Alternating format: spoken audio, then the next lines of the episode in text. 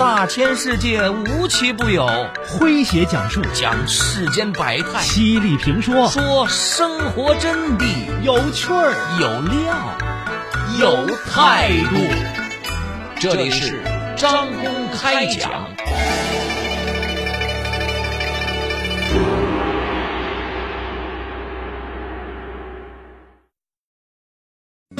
二零二一年一月十号的下午十四点多，山东省栖霞市雾山金矿井下发生爆炸，共有二十二名工作人员被困井下，生死未卜。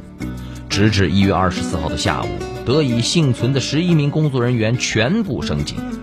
他们在井下整整度过了艰难的十五个日夜。为此，我们采访了这次事故中矿下工人的主心骨——地下共产党员张继。这次救援难度极大，动用的人员、设备、阵容强大，绝地重生，让我们真正的体会了人民至上、生命至上的深刻意义。张继说，在井下的每个日夜，他是工友们心目中生与死的老大哥，而党和国家才是他们生死相托的坚强依靠。来听今天张工为各位讲述：金矿爆炸十五天后获救，党和国家。是我们的依靠。作者江洪刚、楼光。我叫张继，今年六十三岁，是山东省黄金电力集团的退休职工。我退休后组建了山东思达电力设备有限公司，在为建设中的雾山金矿矿井安装电力设备。二零二一年的一月十号的上午九点，我带着四名员工从金矿的回风井下井。在地下六百米深的六中段施工，大约工作了五个小时之后，设备即将安装完成时，突然井筒内传来了一阵巨大的响声，我的脑袋当时嗡的一声，接着就是一片空白。井筒内瞬间变得黑暗，被困在井下的员工开始慌乱，有一个员工由于爆炸气浪的冲击，一头撞在了矿车上。黑暗中，我努力的平静下来，因为有丰富的井下作业经验，而且在这些员工中有一定威信，我便大声喊着让大家镇静下来，并向爆炸的方向望了过去。是爆炸，我确认了当时的预感，但是很难确认破坏的程度，也不知道井口是否堵住了。我让大家停下来，仔细观察环境，各自寻找工友。大家围住了我。在那一刻，我成了他们的主心骨。说到底，我是唯一的共产党员。我劝大家都冷静下来。最后确认，四个员工受伤，其中一个头部撞在了矿车上，伤势严重。那时，大家并没有太多的绝望。我们决定从六中段爬到五中段去，因为六中段位置最深，所有的水都流经这里。时间长了，排泄不出去，有可能会被淹。我们爬到五中段，那里也是一片凌乱，也有员工在作业，加上我们，一共二十二人。我们在一起研究自救的方法，同时期待井上救援。有个项目负责人带着他的五个工作人员开始爬井。过了半个多小时，突然一股奇怪的声音从井筒传来。又是轰的一声，第二次爆炸发生了。我们的心又慌乱起来，谁也无法预测还会出现什么状况。这时，一个非常健壮的员工满怀信心的说：“六百米的矿井并不算深，如果井口没有被堵，凭他的体力和井体的设施，完全可以爬上去，甚至还用不了一个小时。”因为有一次停电，他曾经爬过。这话还真的鼓舞人心。当时我觉着希望很大，虽然我已经年过六十，没有爬上去的这个力气了，但是我可以组织大家在五中段等待。年轻人爬上去，我们就有希望了，救援工作也就有了目标和方向。我看不清他的神情。不是同一个部门的工作人员，也不太熟悉。听声音，非常的坚定。虽然我有些疑惑，但不能提出异议。因为灾难来临，首先就是要逃生。小伙子在征求了大家的意见之后，有四个年轻人响应，想一起从井筒里爬上去。他们组成了一支小队，我们握手告别。我使劲握了握每个年轻人的手，并叮嘱他们说：“要是不行，就赶紧回来。大家在一起，总有办法，救援也有力。”一个多小时过去了，没有等到任何的消息，我们的心又慌乱了起来。又有两个外地员工跟着爬了上去。可是没过多久，突然听到有人喊叫着从井筒就滑落了下来。我急忙组织了几个人过去，把他搀扶过来。那人有些昏迷，我给他喂水，等他清醒之后询问情况。他说：“越往上爬越觉着头痛，忍不住就滑落了下来。”我脑海里瞬间一片空白呀。心想，完了，不能再再往外爬了，便急切的问他说：“和你一起往外爬的人呢？”他也下来了，可不知道到哪儿了。我叫人敲打钢管，四处寻找那个员工，可敲了半天也没见回声。我们自身携带的矿灯支撑不了多久，电没了。周围一片黑暗。我把大家召集在一起，相互鼓励着。以我的判断，明确的告诉大家，井口肯定是被堵死了，再也不能往外爬了。爬上去的人没有消息，状况可能比我们更危险。现在我们唯一的办法就是保存体力，等待救援。您正在收听的是张公开讲，这里是张公开讲，在下张公，我们接着往下讲。我刚把情况说完，大家又慌乱了起来，绝望、愤怒、怨恨，各种情绪交织在一起，几乎成了另一种一点即爆的炸药。我不停的劝大家一定要有信心，要保存体力，相信党，相信组织，他们一定比我们更着急。我们只要充满信心，活下来，能够坚持到救援人员的到来，就是胜利。地下有充足的空气和水，只要大家坚持每天喝水，我们就能活下去。在我的带动和组织下，被困的工友们积极自救，轮流的去敲击。供水管道和竖井，尝试着将声音传往井口，轮流用矿工帽接岩层缝隙里的渗水，供大家饮用；轮流为那个躺下的受伤员工喂水。虽然我一直在安慰鼓励大家，但心里也充满了绝望。被困的人出不去，救援的人下不来，时间一长，该如何坚持？只可惜手里没有纸笔，我突然感到有那么多的话要说。年迈的老父亲，相濡以沫的妻子，还有儿子和天真可爱的孙子，就这么阴阳两隔了吗？我真的不甘心。另外，我还有那么多事儿没做完。退休后。我组建了井下电力安装公司，经营中肯定有很多账目的来往，有欠人家的，也有欠我的。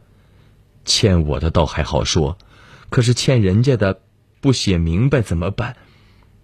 我曾经为朋友担保贷款，朋友跑路导致我失信，一家人都没法乘坐飞机坐高铁。这事儿我一直对家人很歉疚。如果因为我在井下遇难，公司客户也因经济问题造成这样的麻烦，该怎么办？同时，我也相信，党不会抛弃我们，工友们也不会放弃我们，亲人们一定在等待着我们。我要带领大家坚持下去，等待救援人员的到来。要坚持下去，在六百米以下的井底是多么艰难。仅到第二天傍晚，我们身上所带的矿泉水和少量的食物全部吃完，饥饿的滋味实在难受，恨不能把地上的土石当作食物吞咽。可是泥土吃进嘴巴，都混合成泥巴，粘得满嘴都是。泥土没法吃，就吃卫生纸。卫生纸真不好吃啊！我从心里感叹。没办法，就把卫生纸撕碎，装进矿泉水瓶，用水泡软，再咬牙一口喝下。可那个伤势的员工，给他喂卫生纸浆，他也没有力气下咽。被呛得打嗝，连咳嗽的力气都没有。因为缺乏必要的维生素和营养，我出现了严重的胃溃疡，再加上我原本血红素低，造成了自失血。这时，井底下每个人的身体都出现了不好的状况，大家真的坚持不下去了，有人甚至拼命用头撞墙。那滋味还不如一死了之痛快。我劝大家说：“不要急躁，坚持，坚持下去就是胜利。其实眼下最简单的事儿就是死。可是我们刚死了，救援人员到了，见到的是我们的尸体。你想，期待的亲人和营救人员该是怎样的心情？”听了我的话，大家平静了下来，或坐或躺，相互搀扶，相互依靠。我的脚在水里泡的时间久了，用手一搓，脚后跟脱了一层老皮。我一点点的在手心里面粘好，收集起来，放进矿泉水瓶里面，喝下去。有时候大家都不说话，矿井里寂静下来，这种静更渗人，吞噬着我们活下去的信心。我就急忙把大家召集起来，要聊天，聊家庭，聊生活，聊我们欢乐喜欢的事儿。您正在收听的是。张公开讲，这里是张公开讲，在下张公，我们接着往下讲。当，当，当当，在昏沉中，我听到了钢管的回声，顿时有了精神，一激动就坐了起来。这时，我看到大家都坐了起来，在侧耳细听。在确认声音确实是由地面敲击传来的时候，我们都激动了起来。这是我们在井下听到最激动人心的声音。几个体力尚好的工友急忙上前敲击钢管回应。果然，这是三号钻孔打通了，声音是救援人员敲击钻杆发出的。时间是二零二一年的一月十七号十四点，距离事故发生整整七天后，我们回应的敲击声很快就被救援队员们捕捉到了。三号钻孔打通时，矿井里还在渗水，五中段的地面上满是水。捕捉到我们的生命迹象之后，他们经过紧张的下放套管作业，到当天的二十二点十二分，三号钻孔开始投放给养，由铅坠带着牵引绳缓缓放了下来。二十二点四十六分左右，我们得到了下放的第一批给养。有手电筒、营养液、纸笔等。我们明白，投放纸米的目的很明确，是救援人员要我们说明井底情况。我在第一张纸条上写道：“我们在井下共有二十二人，在五中段有十一人，六中段一人，四人受伤，另外十人情况不明。我在纸上一一的记下了工友们的需求，请救援人员准备治疗高血压、心脏病和外伤药品。最后，我还在纸条上写道：“望救援不停，我们就有希望。”地面上很快就给了回应。救援不会停，国家最好的救援力量、最好的医疗团队、最好的救援设备都在这里。我们正在连夜救援，请你们放心，绝不会放弃任何一位员工的生命。我激动的热泪盈眶。有这么专业的救援团队，表明党和人民没有放弃我们，祖国和亲人没有放弃我们。食物来了，药品来了，我组织大家把食品平均分配，药品各取所需，绝不放弃任何一个人。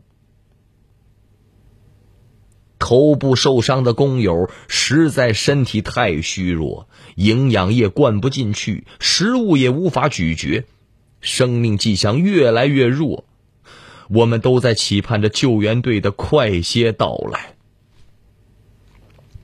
为了加强与地面的联系，救援队决定通过三号钻孔接通一部电话。可是由于钻孔里的水流太急，下传电话密封不住，进水后根本无法通话。我用手电筒扫照，看到了拐角处的一部座机。我在金矿工作的时候，曾经是通讯工，明白电话的原理，便让工友把座机拿了过来。一接线，电话机键一亮，还真的通了。我们终于和救援人员取得了更顺畅的联系，井下工友们紧绷的神经放松了。除了伤员，其他人员的身体状况和精神状态都有了明显的好转。可是井下的环境复杂，电话机容易进水，通话质量时好时坏，有时候极不稳定。伤势危重的工友情况也不容乐观。眼压增高，面部表情有些变形，需要地面及时进行救护指导。在一次给养输送时，因为电话线被抽回不能通话，我就又写了一张纸条送上去。麻烦再送一部电话作为备用，联系不到你们，我们就找不到党了。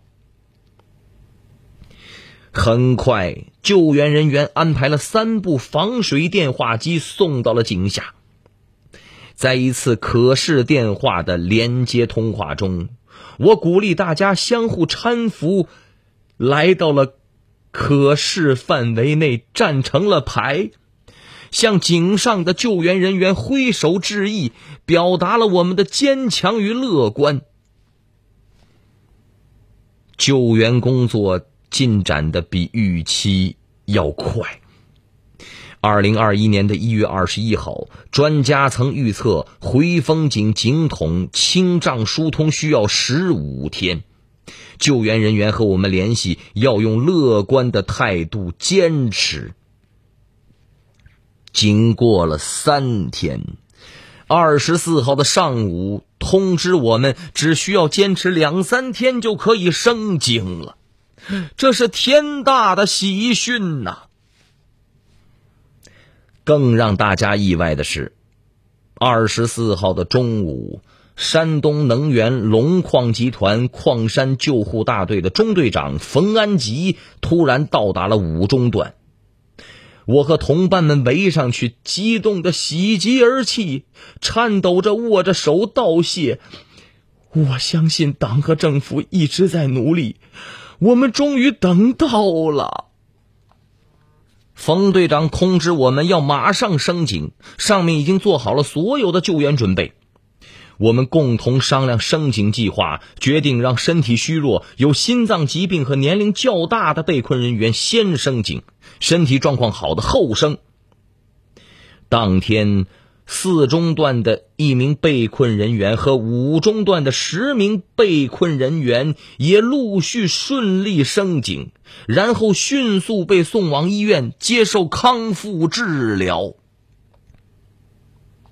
在医院康复治疗期间，有关部门一直没有安排我和家人见面，也没有安排亲属探望。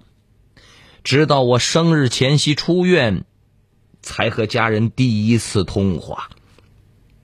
一接电话，听到妻子在那头泣不成声，我也忍不住了，马上泪流满面。通话十多分钟，我们只是在哭泣。竟然没说出一句完整的话。腊月二十四是我的生日，小年刚过，亲朋好友齐聚到我的家里为我庆祝。我当众宣布，从明年开始，我的生日改为一月二十四日，我要庆祝我的。第二次生命，好朋友们，以上就是今天的张公开讲，为您讲述的是金矿爆炸十五天后获救，党和国家是我们的依靠。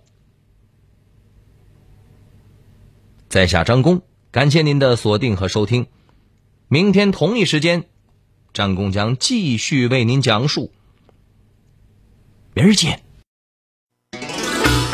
记录大千世界，刻画众生百相，演绎世间故事，诠释冷暖人生，品百家情，道天下事儿。